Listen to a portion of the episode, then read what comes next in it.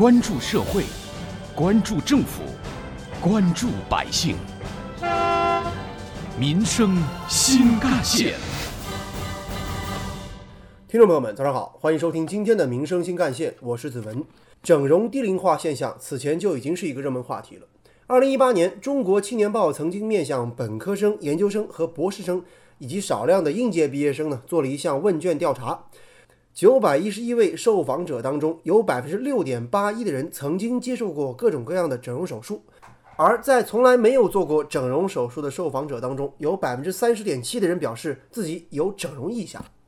在今天的节目当中，我们用化名来简单讲述两个学生的整容故事。在韩国参加访学项目期间，上海的大四学生文山整了容，他的鼻子里植入了一根长长的硅胶假体，下巴也嵌入了硅胶假体。带文山进入整容圈的呢，是他的一位朋友，后者是整容圈里所谓的老人了。他垫过下巴，开过眼角，鼻子也动过三次刀。在文山的印象中，这位朋友是非常典型的韩国男生的精致长相。因为长辈对整容这个事儿一时难以接受，文山至今也没把这个事儿告诉家里。而另外一位是一位女生，高考结束之后，她为了提升容貌，这位叫戴青的女孩割了双眼皮，她觉得自己更加自信了。四年之后，她又打了瘦脸针，大家夸她更瘦了。戴青说，拉双眼皮时自己很紧张，而到了打瘦脸针的时候，自己就没有那么担心了。她觉得就像去医院拿药一样，打完第一针就没那么慌，甚至打完针之后直接就和朋友一块儿去吃火锅了。您会怎么看待学生整容呢？说起整容行业，您会觉得水很深吗？杭州市民马先生，是如果有一些这种脸部受伤的人吧，他们可能是真心需要去整容，那也可以去正规的人民医院里面的外科整形部门。我觉得只有公立医院的整容才最靠谱，其余的这种社会上的其他私人诊所听着其实也不靠谱了。而杭州市民柳先生则认为，相比于整容，还是自然美他更能接受一些。想要瘦就去锻炼身体嘛，想要美就去多读书。那整天想着在脸上动刀子，在身上割块肉，那这种审美观和价值观就有问题了。那你不去整容的话，不就不会有这种幺蛾子了吗？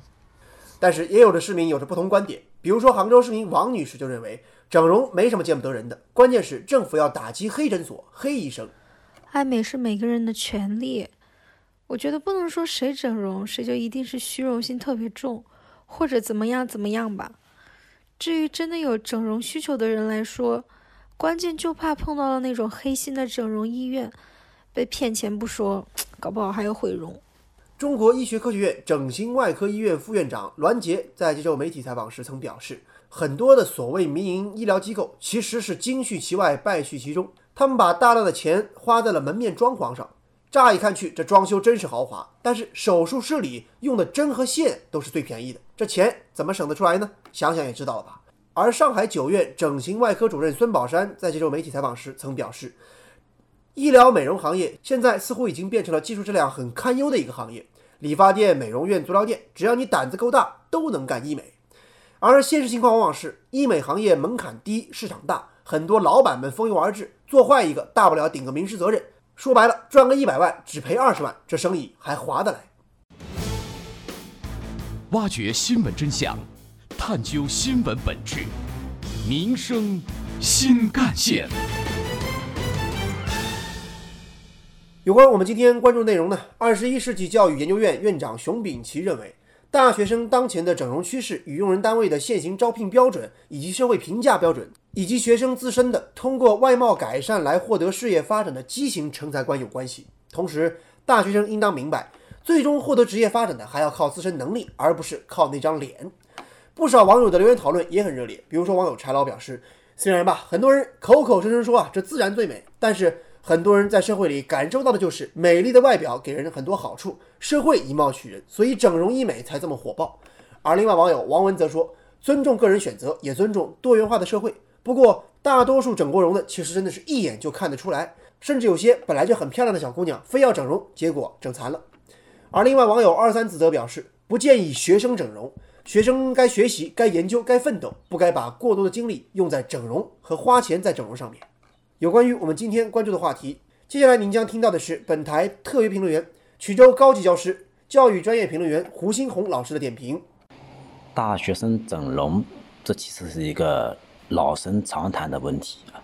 我个人觉得呢，应该可以秉承三不原则：不反对、不提倡、不迷信。首先是不反对，因为爱美之心，人皆有之，而且现在也是一个看脸的时代，很多人是资深外貌协会的会员，所以花点钱投资颜值，让自己更赏心悦目，有效提升竞争力，这个事情本来就无可厚非的。甚至从某种意义上来讲，这也是社会发展和时代进步的一种表现。第二个是不提倡。因为整容有风险，投资需谨慎。整容整形它肯定有副作用，就算成年人选择整容，也应该是慎重权衡利弊的结果。胡新红老师认为，国内的美容整形行业发展还很不成熟，美容和毁容往往就隔着一张纸，真的是要慎之又慎。好几年前，央视就曝光我们现在的美丽行业乱象纷纷。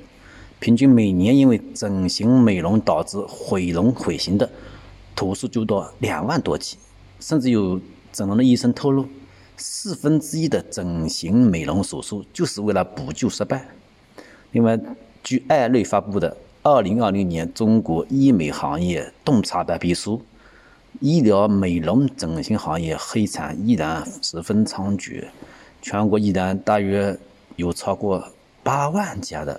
美容业店铺非法开展医疗美容项目，属于违规行为。另外，据中国美容协会统计，二零一九年医美非法从业者至少有十万以上。所以，一旦遭遇这个黑美容，那恐怕就是后悔莫及了。胡老师还认为，第三个原则就是不要迷信。就算整容成功了，颜值的作用也不用过分夸大。没有人会否认美丽是一种竞争力，但凭颜值所起的作用，也需要正确看待。一个曾经参过参与过多次高校招聘工作的企业管理人员，他这样讲：颜值高容易让人产生好感，但颜值不是在竞争中胜出的绝对因素。最核心的竞争力、竞争优势还是包含业务能力、情商、素养等在内的综合素质。过分在意形象，会走到另一个极端。所以实事求是的讲，除了极少数对颜值有特殊要求的岗位，最终起决定作用的还是人的内涵。呃，还有这么一句话，可能很多人都听过啊，说一个人啊，三十岁之前的容貌是父母给的，三十岁之后的容貌是自己给的，是自己修来的。所以有的时候我们真的不必过分在意外在容貌啊，所以花钱买美丽应该要三思而行。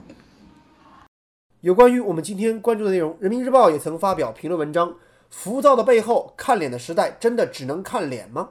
文章指出，每个人都有自己的独到之处。如果因为大众的眼光而失去自我，非要整得千篇一律，整的所谓美貌，反而容易陷入平凡。人生路漫漫，最终起决定作用的当然不靠那张脸，而是靠良好的修养、正直的人品、出色的才干和丰厚的学识。美丽本无罪，但是过分追求美丽的外表，折射出的是内心的空虚和时代的浮躁。长相是爹妈给的，美的基因在你的骨子里，你能做的就是任其自然流淌，尽情释放。而如果说想在职场立足，生活中想打拼出一番事业，靠的还是真本事。好，以上就是今天节目的全部内容，我是子文，下期节目我们再见。